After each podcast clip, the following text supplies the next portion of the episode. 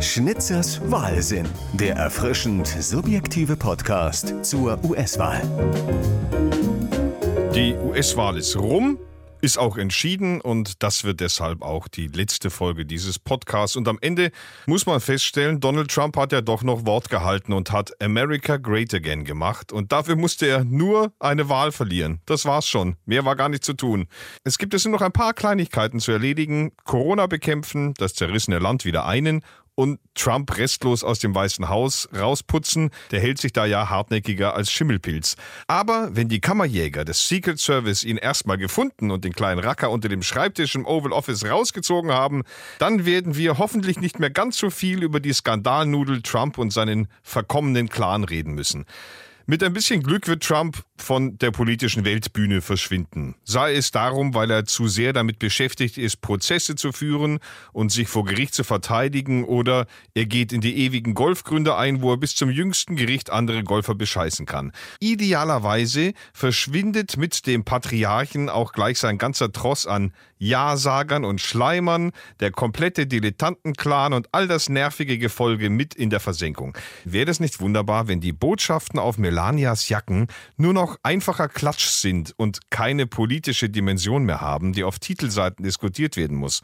Und wenn Kimberly Guilfoyle, die Lebensgefährtin von Don Jr., mit ihrem fanatischen Geschrei nicht mehr die Welt erschrecken, sondern nur noch das Dessert beim Trumpschen Weihnachtsessen ankündigen darf. The best yet to come.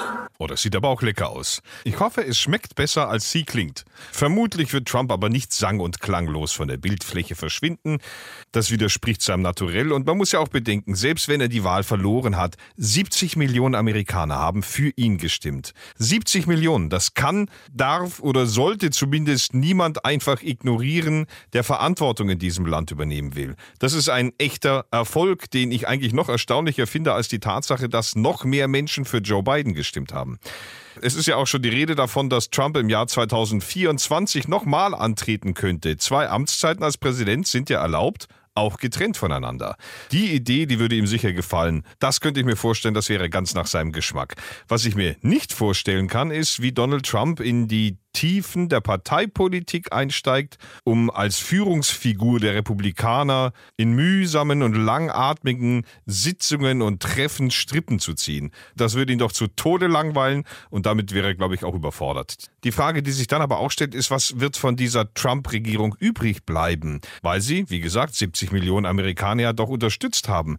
Werden die Republikaner Trumps Politikstil weiter adaptieren und beibehalten und funktioniert dieser Trumpismus ohne Trump überhaupt? Der Trumpismus, diese krude Mischung aus nationalistischem Kapitalismus, unterschwelligem Rassismus und plattem Entertainment. Könnte der Trumpismus ohne seinen Wirt erfolgreich sein und die politische Ausrichtung der Republikanischen Partei auf lange Sicht prägen? Ich denke aber nicht, weil dafür braucht es eine ja, gewisse Art von Talent doch auch. Dafür braucht es einen Volkstribun wie Trump und ich glaube nicht einmal seine Tochter Ivanka oder einer seiner Söhne Don Jr. oder Eric haben das drauf wie ihr Vater. Was ich eigentlich nur sagen wollte, der Wahlausgang fühlt sich irgendwie richtig an. Wie der Moment bei Star Wars, als der Todesstern kradabum explodiert. So, und derjenige, der die undankbare Aufgabe hat, hinter Trump jetzt aufzuräumen, ist Joe Biden. Ende November wird der 78, ist damit bei Amtsantritt in Januar der älteste US-Präsident der Geschichte. 36 Jahre lang war er US-Senator und acht Jahre Vizepräsident der USA. Und wie sein Kumpel, der damalige Chef Barack Obama, sagte, war er in diesem Job der beste, den die USA je gehabt haben.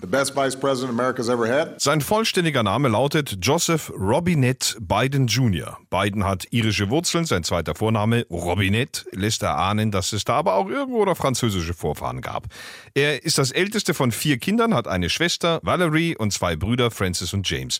Als Joe äh, zehn war, zog der Biden-Clan nach Wilmington in Delaware und dort wohnen die Bidens bis heute noch. Die Bidens bringen wieder Hundeleben mit ins Weiße Haus. Sie haben zwei Schäferhunde, Champ und Major.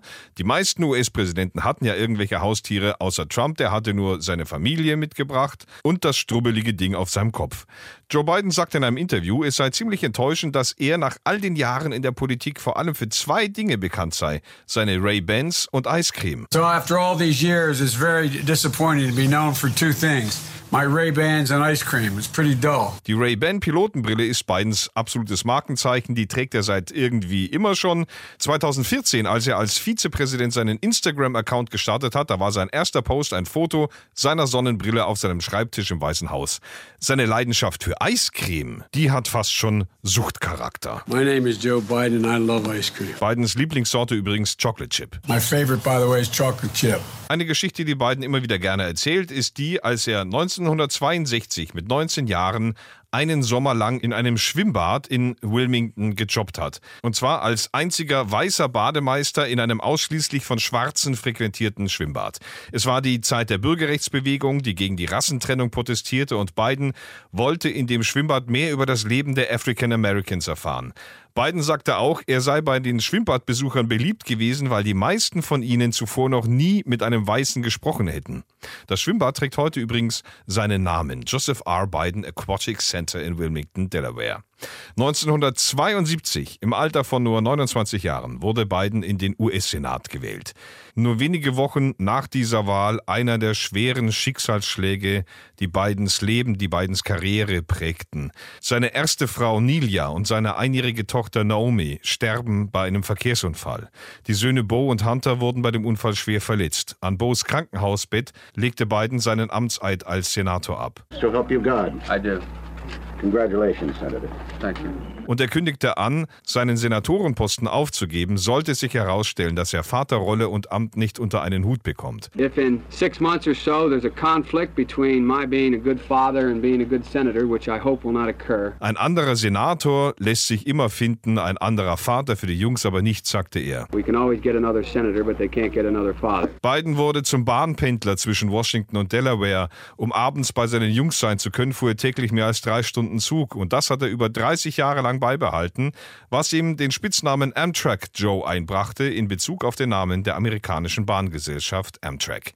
Fünf Jahre nach dem Tod seiner ersten Frau heiratete er erneut. Jill Jacobs, eine Englischlehrerin. Er behauptet, seine Söhne hätten ihn dazu gedrängt, Jill einen Antrag zu machen. Bo und Hunter hätten gesagt, Dad, wir denken, es ist Zeit, dass wir Jill heiraten. Bo and Hunt said, Dad, we think it's time we marry Jill.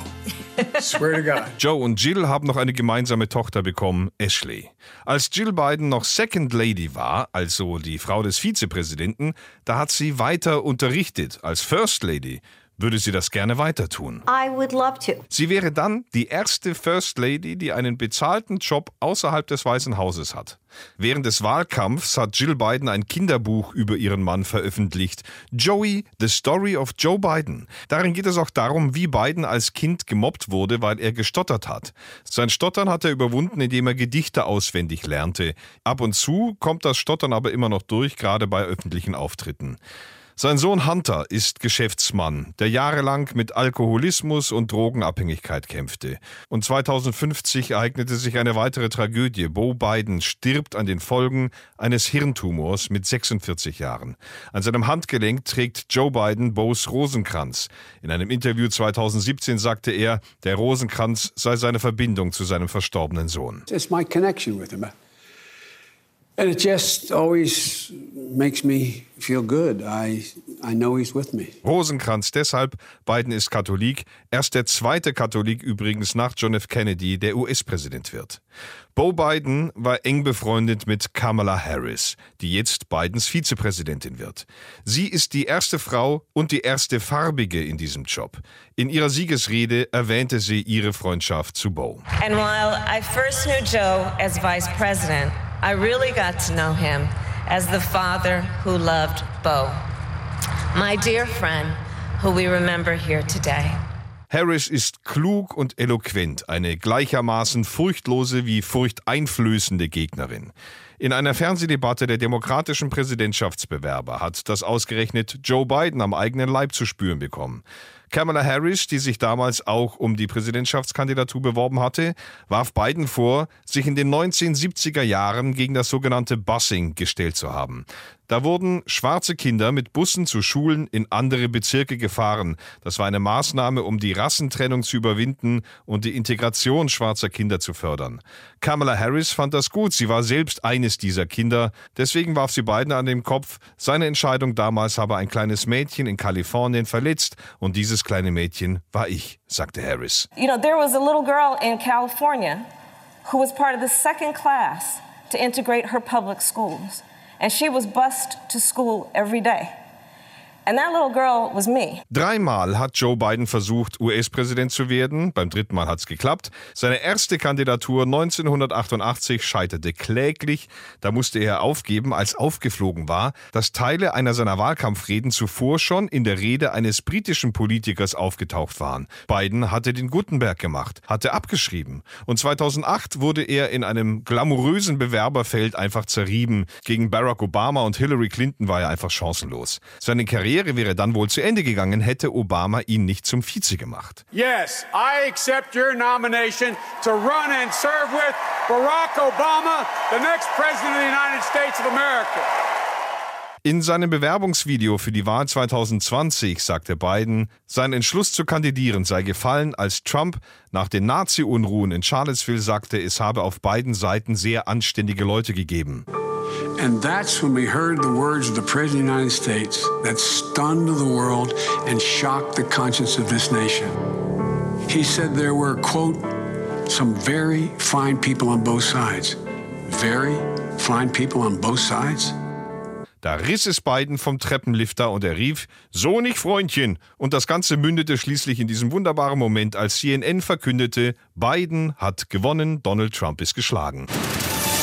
CNN projects Joseph R. Biden Jr. is elected the 46th President of the United States, winning the White House and denying President Trump a second term. Manchmal zeigt sich bei Biden das Alter, er verwechselt Namen oder Daten, aber insgesamt ist er fit und solange er nicht in Unterbuchsen im Oval Office hockt und auf den Bus wartet, sehe ich der Präsidentschaft von Joe Biden eigentlich deutlich entspannter entgegen, als ich zurückblicke auf den vierjährigen Höllentrip mit Donald Trump. Damit entlasse ich Amerika, die Welt und eben die Hörer dieses Podcasts in eine ungewisse, aber hoffentlich bessere Zukunft. Bis irgendwann und zum Abschied nuschelt Donald Trump noch ein letztes Mal. God bless the United States. Thank you very much. Servus.